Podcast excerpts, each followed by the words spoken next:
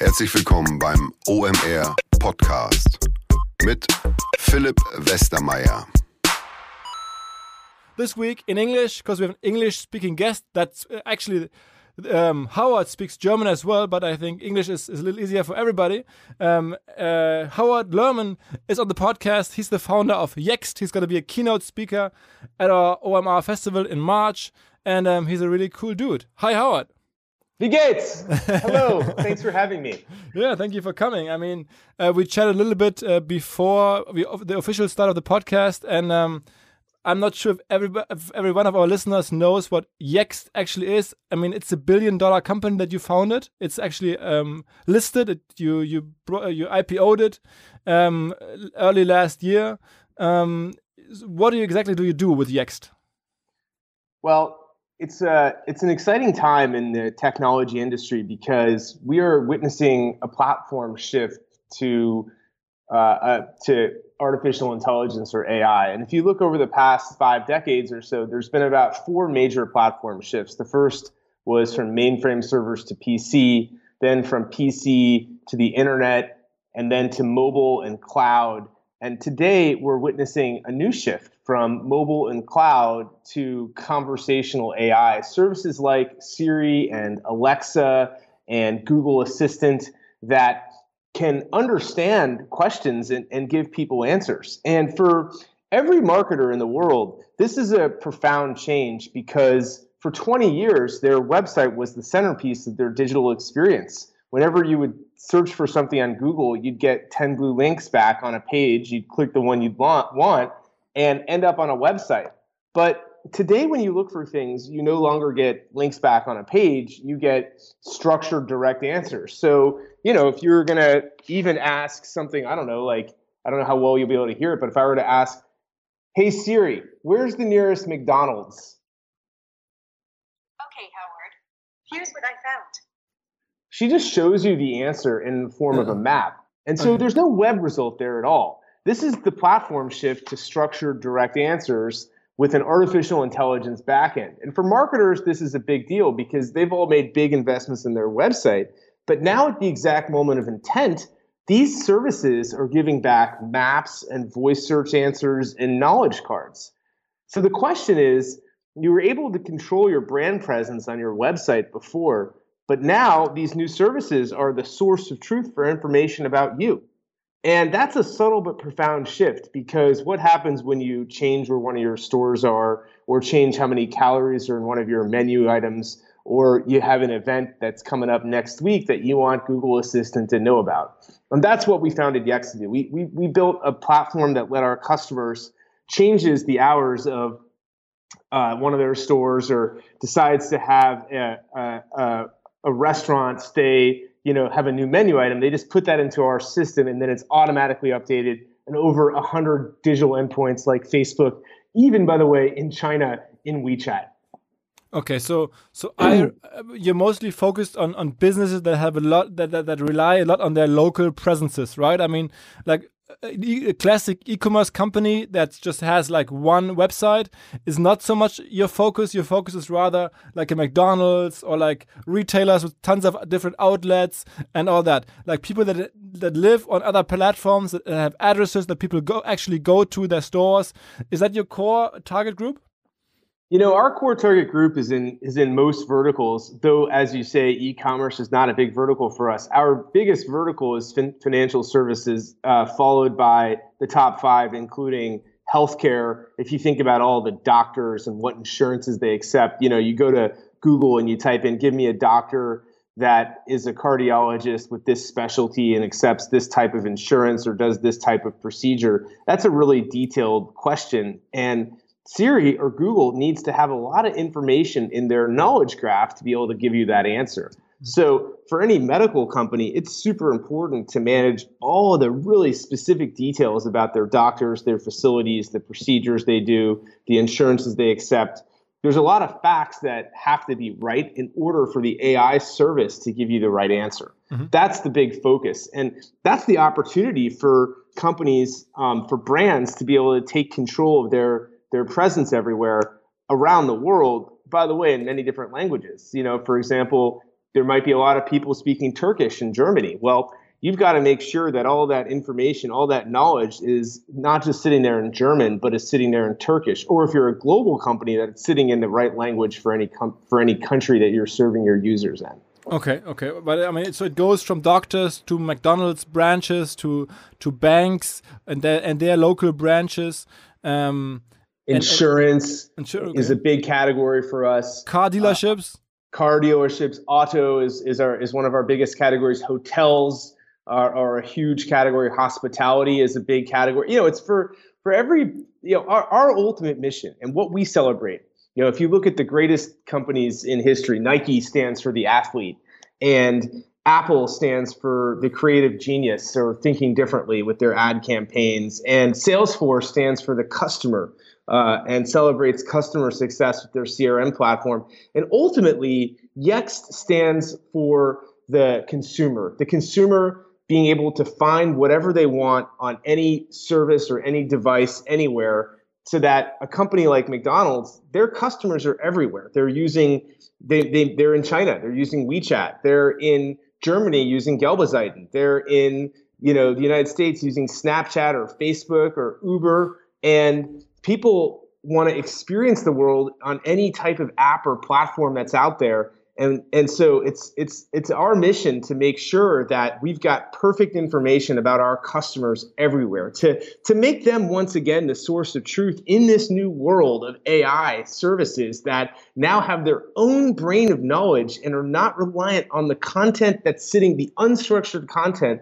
sitting on the web that is essentially a series of strings connected by links but has no structure to this new structured world where if you ask Siri how many calories are in a Big Mac, instead of sending you to mcdonalds.com slash menu, she just says the answer is 550. And the question is, how does she know that? It's in her own brain. And for every company in the world that has all these facts sitting on their website in an unstructured way, they've got to make sure that in this new world of AI, that their facts are structured in the cloud and then sync to all these intelligence services so that they're found, so that they they get more revenue and then they, they can control their brand, just like they used to 20 years ago when the web was the main way that people experience the world. Now the main way that people experiences the world is through Google and Facebook and other types of third-party apps that you know McDonald's and others are no longer in control of. And so we we want to put the customer back in control so that the end user gets the information directly from the source itself. How does it exactly work? I mean, there's not. Uh, I mean, I assume there's not hundreds of people sitting there and and and and, and polishing Google Maps entries and I don't know whatever all these entry pages. It has to be like some scalable tech model that that you use to bring all your customers to all these different websites and hubs where they need to be present. That's precisely right. We we powered more than 28 million attributes in Google Maps, for example. That's a stunning amount of traffic. The data strongly backs up the case that at the exact moment of intent today, users don't end up on the web, they end up on maps. We ran a study for our customers. 80% of traffic at the search at the at the moment of search intent occurs on maps. They get 80 they get 2.7 times more driving direction requests and phone calls off of Google Maps, for example, than they get from their own website. This is a this what this means is it's more important for a company to focus on Google Maps than their own website by a factor of three. It's uh, it's the the stats are, are stunning, and as you say, we have built a special network uh, we have very proprietary relationships with over 100 companies around the world, from China to the United States, that enable customers to truly control their information everywhere. Uh, it's all automated via proprietary APIs where we built special relationships. This is a, a critical breakthrough that enable brands and businesses from around the world to once again control their presence, to control what people find at that exact moment of intent, just like they used to when people would end up on the web. We want to make sure that you can control your answers in Google Assistant and Siri and on Google Maps and all the other places that people are finding when they're looking for you. And and uh, I mean, you started the company, uh, I, I, think, in 2000 what 11. Um, when when did no in 2006 right? You started you started uh, Yext in 2006 so so uh, so 11 12 years ago.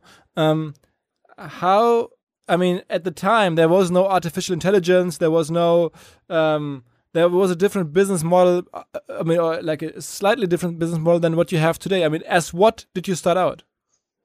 We we started the company 10 years ago as a pay-per-call ad system, and we ultimately sold it and sort of reconceived this idea uh, a little bit after that. It's funny you say this. We, we started Yext before the iPhone was launched. You know, it's better to be lucky than good.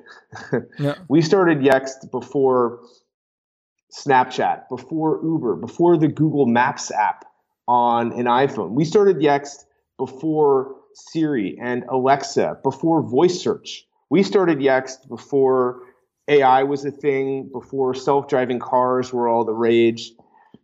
We started Yext before most of these services that we use today were, were even launched or founded.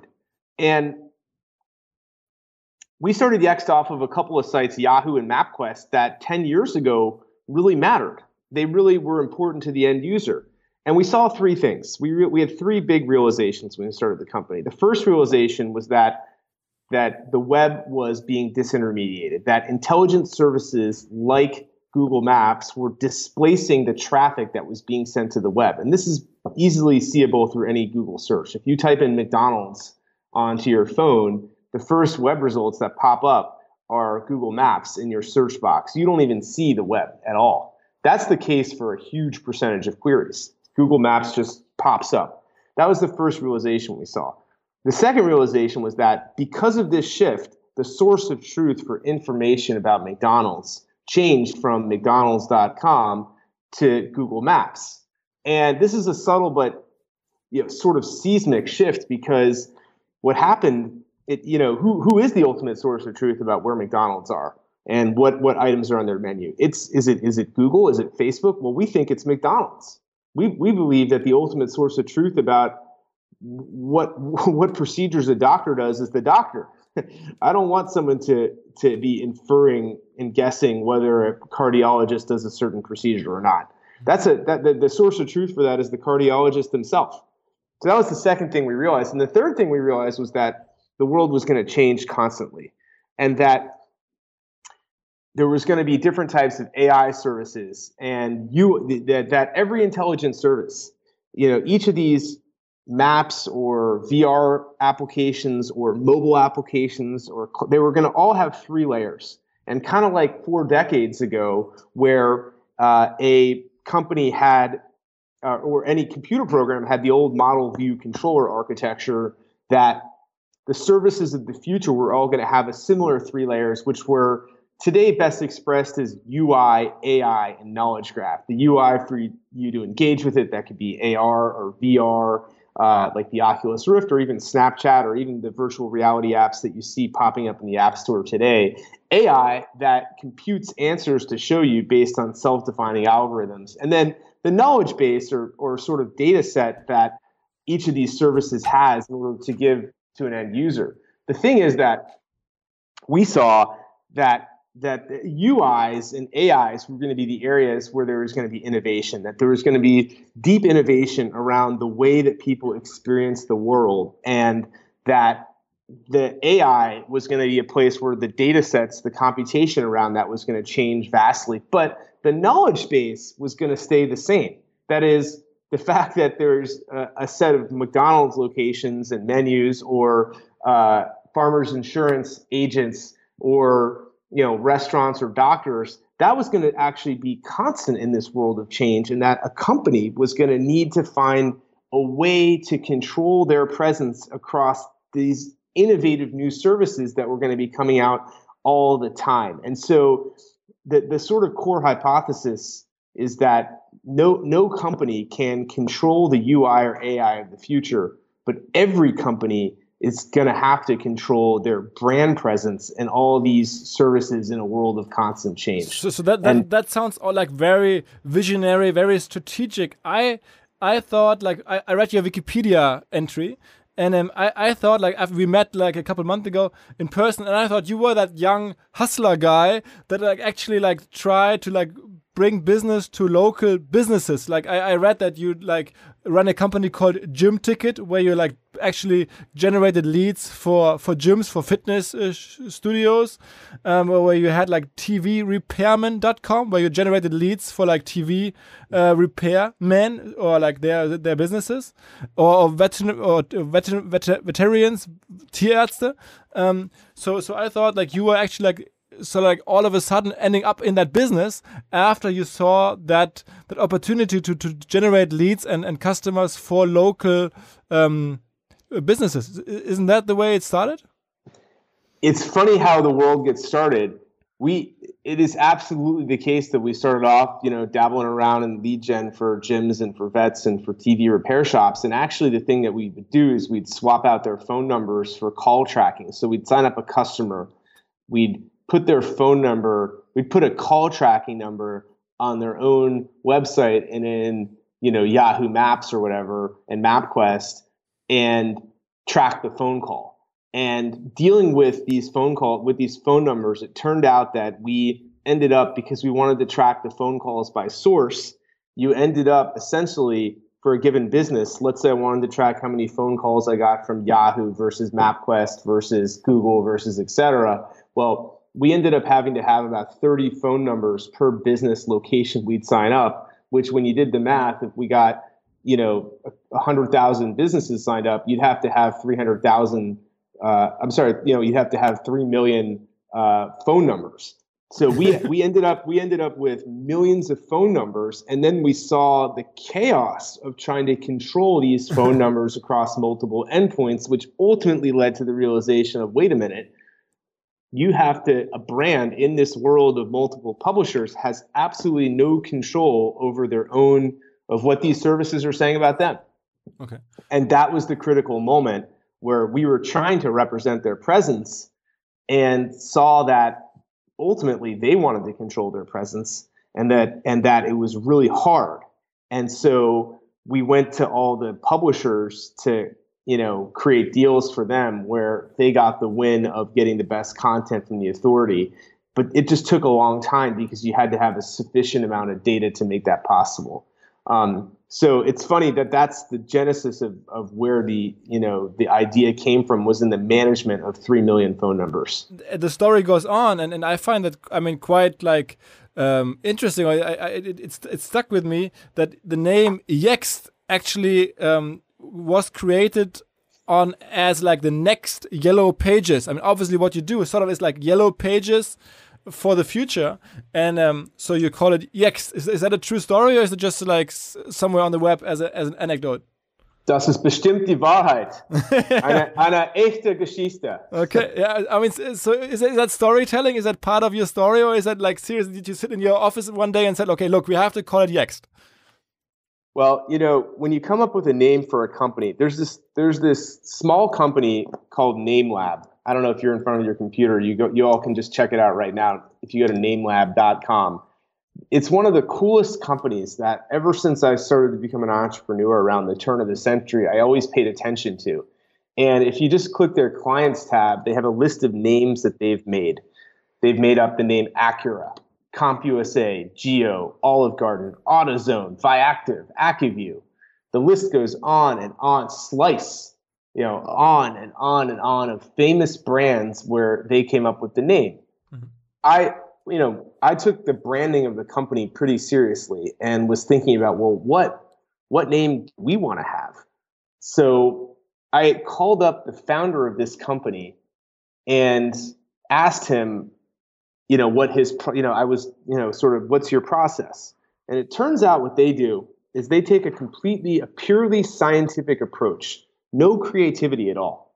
And they come up they have a process where they they do an, a series of interviews with the customer. And they they ask what words you know what are you trying to convey in the brand? And they just you know write down all the words that the customer wants to convey and then they have a gigantic database of what are called morphemes that are the smallest unit of lexicon in the English language that uh, or any language that means something. So in the case, it's kind of like a Latin root, if you will. So like the name Verizon, V E R means truth for you know verify or you know trusted. That's that's where that came from.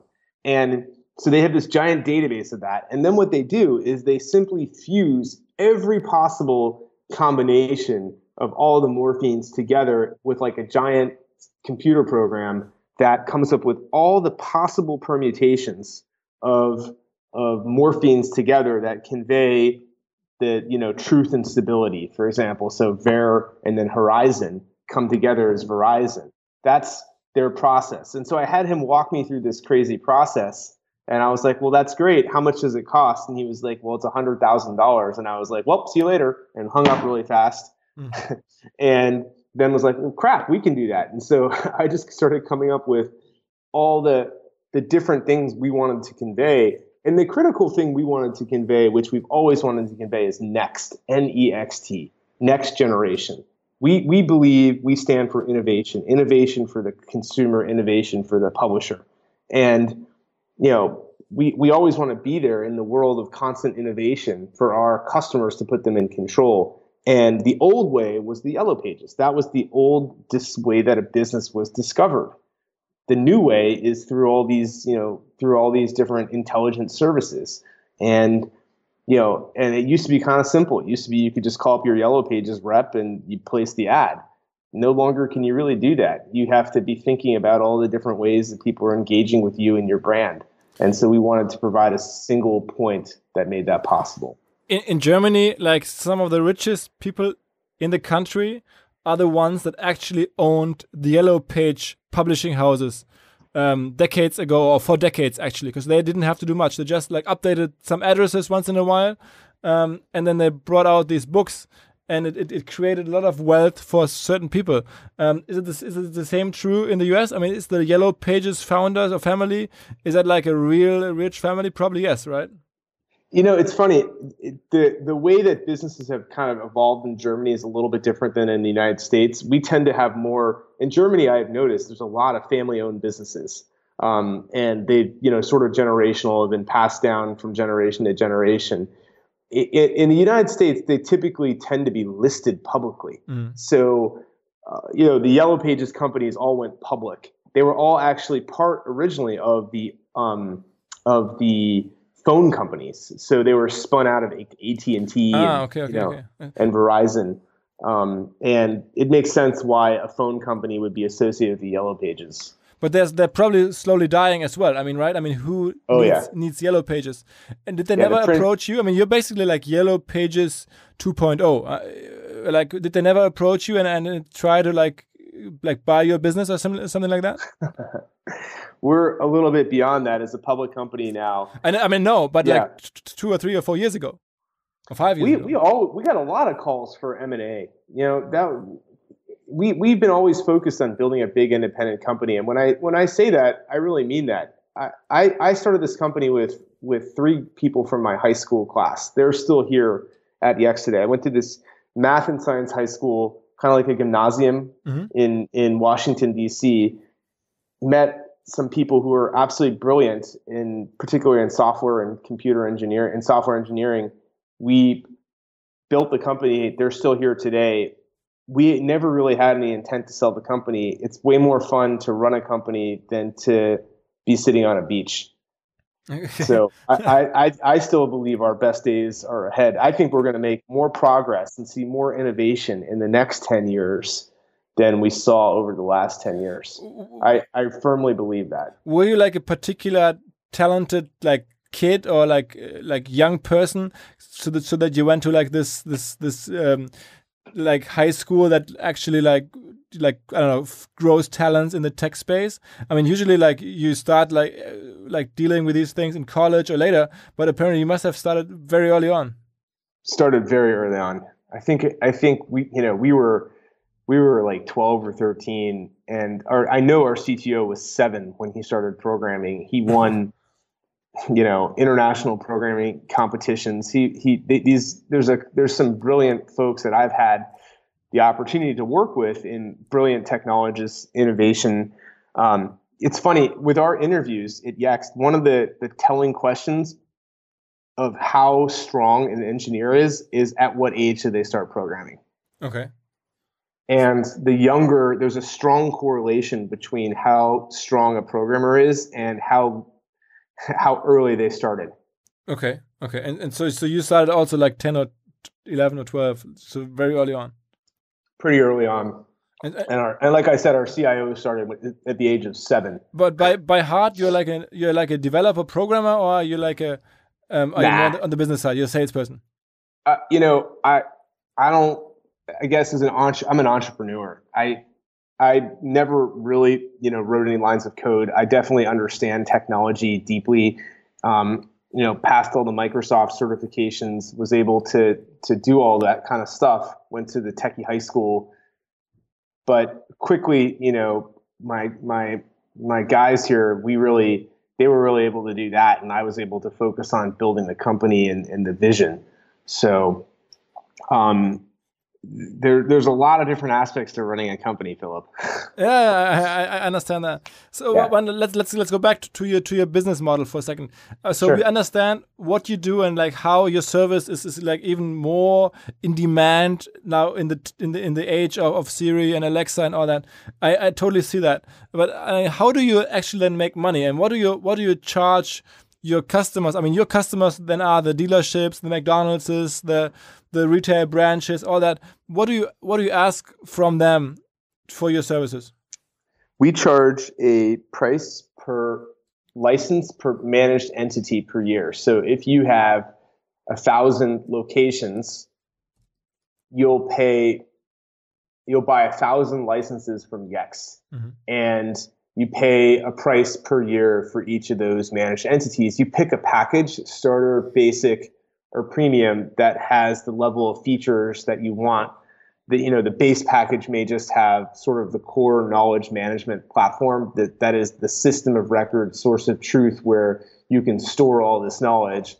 You know the starter has more of the outputs where you can sync the data everywhere. And then the top level stuff has more of the the fancy bells and whistles things like review management where you know you can hear as reviews occur you can respond to reviews superior analytics so that you get beautiful, gorgeous dashboards that show you what's going on across your your your entities across the publisher endpoints, uh, and then the, then we've got some products that let you incorporate all this knowledge into your own properties, into your own website, into your own mobile apps. what does you it know, cost? Like if, if I ran like like five McDonald's branches here in Hamburg, what would I have to pay you? Oh gosh, I don't. Like you know, roughly, I don't even. Roughly. Oh, it, if you only have five locations, it's not much at all. You know, a couple thousand dollars. Okay, per month yeah. or per year? Per year, per year. Okay, okay. Year. So, so your your prime customers are the ones that have like I don't know 500 branches, um, or like 5,000 branches in in Germany, and then that's probably like what delivers more money to you then. That's right. Okay, and I mean, you just recently you, you opened uh, your office in, in Germany. I, I, was I was very surprised. I mean, I I, I didn't exactly know what Yext was because you were like like far away, and and now you're here in the market and you started with like a, a couple like old friends, old uh, like people that are quite been around in the German market. Michael Hartwig, Ben Brause, like a like a whole like um, experienced sales team.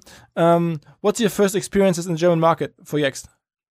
Well, we're really excited about Germany. Without question, I think it will ultimately be our biggest market in Europe and potentially outside of the United States simply because of the true need for digital knowledge management. I mean, Germany is set up in a way where there are lots of chains and multi location types of places. And Germany is also a place where people are very mobile and using phones to move around the world and um, and and appreciates the need for precision and software to help automate things that um, that can be done in a, in a, in a big way with you know with lots of companies. And so uh, we've got a wonderful uh, managing director, as you uh, as you mentioned, in Michael Hartwig. Uh, he was a very senior person at Google at DoubleClick um, that that joined us. We chose Berlin to launch our office. We're really excited about that. Um, I realize it's a little unconventional for a software company to start in Berlin, but you we should felt be in Hamburg. You, that, that was a mistake. we we love Hamburg. I love Hamburg. I love Munich too. You know, it was a tough choice. The thing about Germany is that there's there is no obvious choice unlike in the UK where you know you're in London or in Paris where you're in, in France where you're in Paris. Germany has multiple city centers and and so uh, you spend a lot of time on planes going to visit customers and partners, but that's cool. I, I, I obviously liebe Deutschland, and um, and Berlin was just a city that we felt great about. But it was a tough choice because boy, did I love Hamburg. Do, do, um, do you have like like German? I mean, two things. Like, do you have like a German company that you think you would need to talk to because they would like profit that much from your service? Like any like german company that has tons of branches or exactly like needs your service where that's like sort of on top of your hunting list? Oh yeah. Who's that? Oh well you know it's all you have to do is get in get in a car and drive around and look at the the big stores and towers that you see everywhere. There you know we've we've had we've made some great progress in Germany in the you know in a very short time period. And you know although I can't be specific about with who that is we're very committed to to this market. We have a, a deep local presence in this market. I'm over there all the time. And you know with Michael in our new office in Berlin you know I, I think we've made a pretty big statement about our commitment to the German market being local having a full team that's that's there. We you know we have already a couple dozen people, and I we intend to make big investments in Germany to help German companies succeed in this new age of AI services. Who do you perceive as a competitor? I mean, from, from I mean, the one there's one company that I noticed here in Germany that is that is like uh, been talked uh, about, and especially like among founders and in, the, like about entrepreneurs. Um, that's that, that's a company called Uberall, I think. Um, anybody else that that uh, I wouldn't know that many other companies that come to mind when thinking of a competitor. You know, there there are a couple of companies that have taken a strategy of copying us, and that's you know a, a standard thing that happens when um, you know when you when you have a lot of success. Our, our market is a winner take all type of market because ultimately, at the end of the day, what matters are the publisher relationships and the ability to sync all this knowledge across more places. And it's actually not that easy to get a, a, direct publisher relationship with a massive consumer internet publisher. They have to really trust you. Mm-hmm. We so, so the, the, ability to get into like Google Maps and know exactly what to do there, like know like the guy that's actually in charge of the product at Google Maps or like at whatever Snapchat um, that trusts. yeah, it's it's it's not just knowing the guy. You know, it's it. They, you you need to make sure if they're going to incorporate your knowledge into their into their experience, which is the most important thing that they do and is the core mission that you know these multi-billion dollar companies get up every day. You've got to have huge scale and make it worth their while and precision. So, you know, I think in the long run, we can offer our customers a superior experience. And by the way, a global experience too. I know many, many German companies the biggest ones. They're they're not just operating in Germany. They're operating across Europe. They're operating in North America. They they have their sights on Asia and are operating in China and Japan. We have a, a global presence global offerings. We're in 72 different languages I think is the number 150 countries.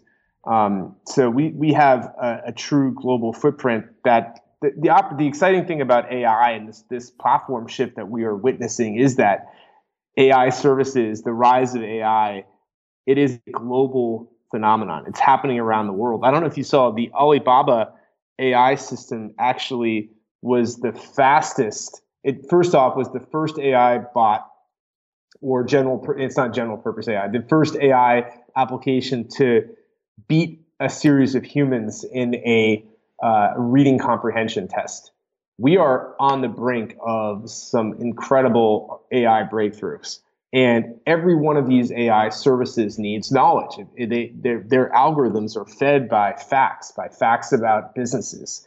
And if they don't know about a business, they will not suggest that business. They have to have all the details right. And it can't just be like, oh, you know, the business's phone number is this and their address is this. It has to be like you know people people today the average length of the queries they're asking are increasing. They want they demand specific answers. They don't just say give me the nearest mcdonald's. They say give me a place that has broccoli cheddar soup with less than 500 calories per serving.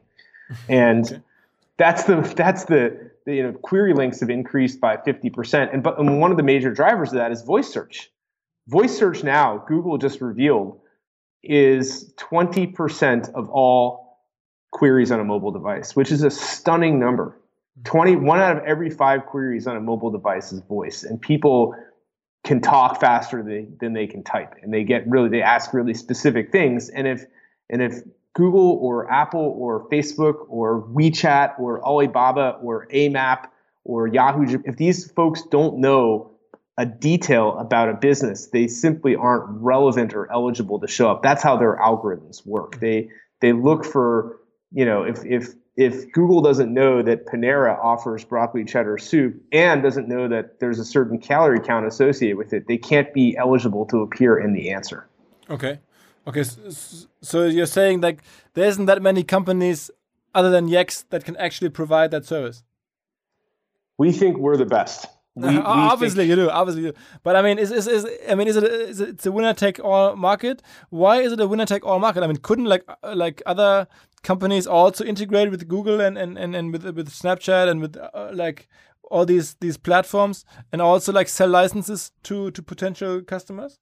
Absolutely, folks can can you know get started and and and try to do this kind of thing. My my point is, if you look over a ten to thirty year period what we are trying to do is build a tower of knowledge so vast that it is absolutely critical to every consumer publisher to the point where every you know if you look over the last 10 years all we have seen is change you know the services that we use today are totally different. There's some stuff that's the thing is the funny thing about this is the stuff doesn't go away right?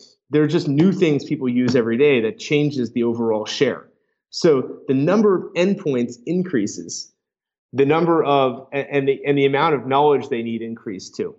Okay. So we think you know if you look over the next ten years that the the amount of knowledge that we're going to be able to supply and innovation that we're going to be able to supply through things like our conversational UI that we launched are so it's a it's not even like a next generation type of activity. It's almost like comparing modes of transportation.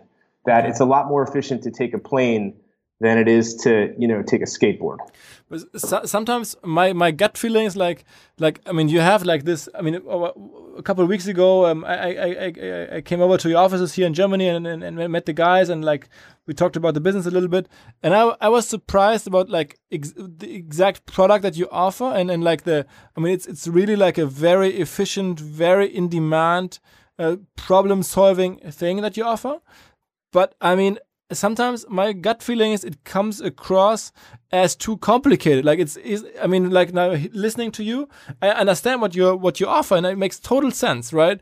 Yeah. but doesn't it feel like sometimes i feel like the the, the, the customer needs like a, a more like problem oriented answer. Like you are the guys that make him relevant that make his branches relevant on all the platforms. For me that's like it, it isn't that could that be your like your tagline um, as a working title at least? Um because um, it sounds like i mean your like your vision is, is is is a lot more than that. I understand that. But sometimes I, I feel like people especially here in germany they might not even like understand the beauty of what you do because it sounds so complex and so like uh, visionary. You know we're talking as, on a podcast right now. When we talk about our products to customers we we don't really talk we just show. Okay you know, if we were, if I was sitting with you right now, I would, I would just pull up my phone and I would show you our new conversational bot. I would take a picture of us. I would text in to Knowledge Assistant uh, a photo of you and I, and then you would look on Google Maps and Facebook, and you'd see it right away. Okay. Okay. Whoa. Okay. And like, like, is there any like, any Google search query that I should do that that that that that shows like a customer of yours? Oh gosh, you know, I think if you were going to to do Google queries or queries on any platform, you you would see you'd be surprised by what percentage of the share that we actually are helping to drive for our for our customers. Um, your experience in Germany is going to be somewhat localized. If you were sitting here in the dot com in the United States, I'd know a bunch off the top of my head. Okay, okay, okay, okay. Um, I mean, I'm, I'm, I'm not I'm not criticizing. I'm just like giving you my, my, my gut feeling that it's it's it's a very in demand product, and you're like working on something that's probably going to be become huge, or like even bigger than it already well, is. I mean, it's it's a billion dollar company, um, but like yeah, the, the mean, problem is so strong. The problem is is only becoming bigger. You know, we're benefiting from a big tailwind here. Every yeah. time there's a new service that comes out, and there's been a lot in the last ten years or a new way that people engage with a service like voice search. That there is a, a new demand for a brand to make sure that their business is properly represented in all these new services. And there's new kinds of content that they have to think about. With voice search, it's pretty different. So when when, when Alexa came out with voice search first, or like when when, when Apple came up with Siri, I don't know who was first. Um, you sat in your in your office and, and, and pumped your fist and said, "Yes, that's going to help our business."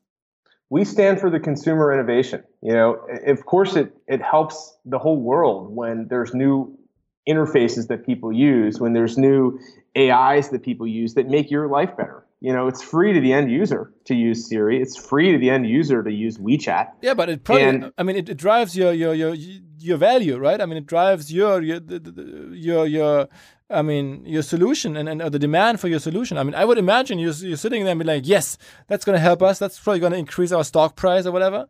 Um, or, or am I wrong? We we stand for publisher consumer innovation, and every time something new comes out, it's pretty cool for you know the consumer, and then it's exciting for us because we get to bring a new type of interface to our customers so it gives us a new problem to to solve for them.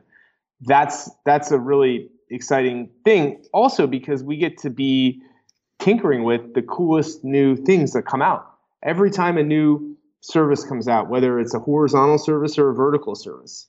We get to assess how we can help 28 million attributes about over a million locations end up properly in those in those places, and it's uh, and it's not just locations; it's new types of entities too. And um, what's what's the latest service that came out that you saw that you were like, whoa, that's gonna be huge? Maybe like a service I haven't even heard of yet. Like, I mean, everybody knows what Google Maps is. Everybody knows what like Siri and Alexa are. But like, is there like a new thing that people like doing maybe in the US that we haven't heard of that much yet that you think is gonna be huge that you've found since you're like so early on? Well, I mean, just today I looked at Apple.com and I see a HomePod sitting here. Order, and I, it's the first time I've seen this. Order on starting on January 26th, which is three days away. Available starting February 9th. That's pretty exciting. Okay, pretty cool. so so so you have to be present, or you have to make sure that your yeah. customers are present on the HomePod. Okay, yeah. yeah. Yeah. Do you think they're going to sell any of those? I think yes. Yeah, yeah, yeah. I believe they will. Yeah. okay. Okay. Um, anything else other than that? Like other than, uh, the HomePod is a good answer. Well, I gave you. I just gave you a good answer. Yeah, yeah, I know, I know, I know. Just, I was, I was, I was hoping there's even more than that. Of course, there's more than that. There's, there's new stuff every day. I, you know, this is the excitement. If you look over the next decade, I think you're going to see massive leaps forward in AI, mm-hmm. in home automation, in self-driving cars, in VR and AR. Those are the four big areas. Okay. So at some oh, point. Oh, and and then voice search. Okay. Okay. Yeah, let's see. Let's see what happens between now and March 23rd, because that's when you'll be um, uh, talking to us on um, on the big stage at in here in Hamburg at OMR. You'll be one of our keynote speakers. Um, I mean, and, and, much deserved so. I mean, the the story that you have is is, is incredible, and I mean, the company um, uh, that you built. Uh, like one, my last question is, I mean, I know that you speak German quite well. Um, how come? Oh well, als ich 16 war, hatte ich eine Austauschschule. Ah, okay. Und sie war sehr hübsch. Und okay. ich dachte, es eine gute Idee wäre, Deutsch zu lernen. so you learned it in like a week or two or what? Sehr schnell. Seriously? Aber es hilft mir nicht. Sie war 18, ich war nur 16 und äh, Aber jetzt spreche ich ein bisschen Deutsch. So.